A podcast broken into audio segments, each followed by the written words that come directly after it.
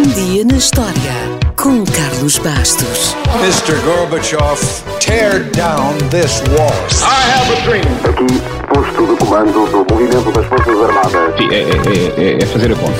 Houston, we have a problem. Yes, we can. And now for something completely different. Em 1939 começou a Segunda Guerra Mundial com tudo o que trouxe de mal. E começou também o racionamento de açúcar na Holanda. Mas não falemos de guerra, falemos de açúcar. A cana-de-açúcar é originária da Índia e desde a antiguidade que uma espécie de açúcar era produzida por lá. No resto do mundo, a coisa mais doce que existia era o mel. E ponto.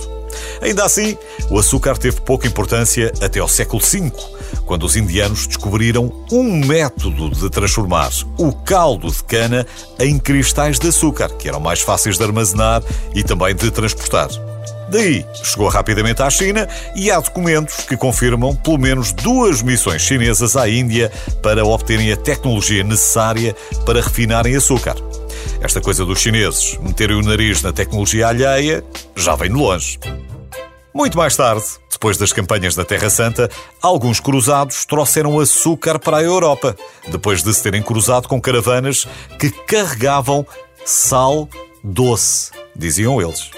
Na Idade Média, Veneza também ganhou muito dinheiro com o açúcar, mas a produção ainda era em pequena escala. As coisas começaram a mudar quando os portugueses resolveram investir na cultura de cana-do-açúcar na Madeira e rapidamente Portugal começou a vender açúcar para o resto da Europa. No entanto, a Madeira ainda não era suficiente. A solução foi o Brasil. Ainda hoje o Brasil é o maior produtor mundial de cana-de-açúcar.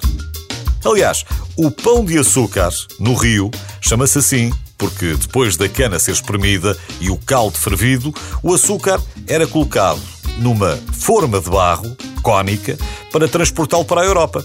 Chamavam essa forma pão de açúcar. E a semelhança do monte com essa forma de barro terá originado o nome.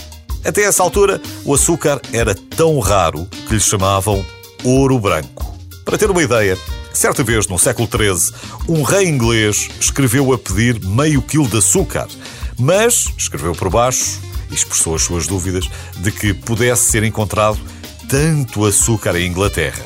No século XVI já havia açúcar em Londres, mas ainda assim, uma chávena de chá de açúcar custava quase tanto como uma mula.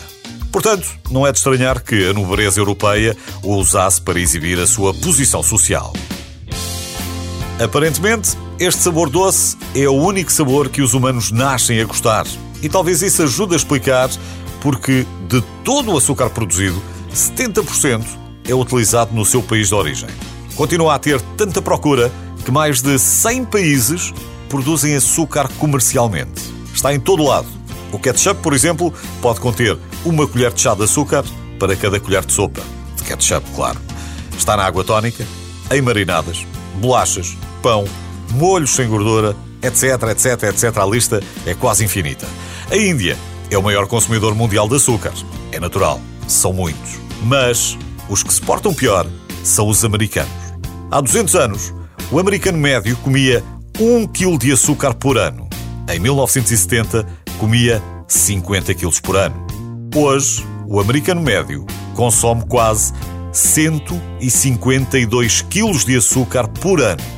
Os americanos comem 10 vezes mais açúcar do que qualquer outro aditivo alimentar, exceto o sal. Mas isso também não ajuda muito. E olha que não são só os americanos. Os europeus estão a ir pelo mesmo caminho e cada vez há mais estudos que dizem que o açúcar é tão viciante como a cocaína. Mas sobre saúde falamos noutro dia. Para não se sentir-se assim tão culpado, para terminar, fique só com mais esta ideia.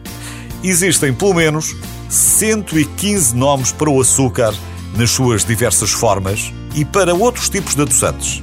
Para evitar listar açúcar como primeiro ingrediente, os fabricantes alimentares podem usar mais de 100 nomes diferentes. Atenção aos rótulos.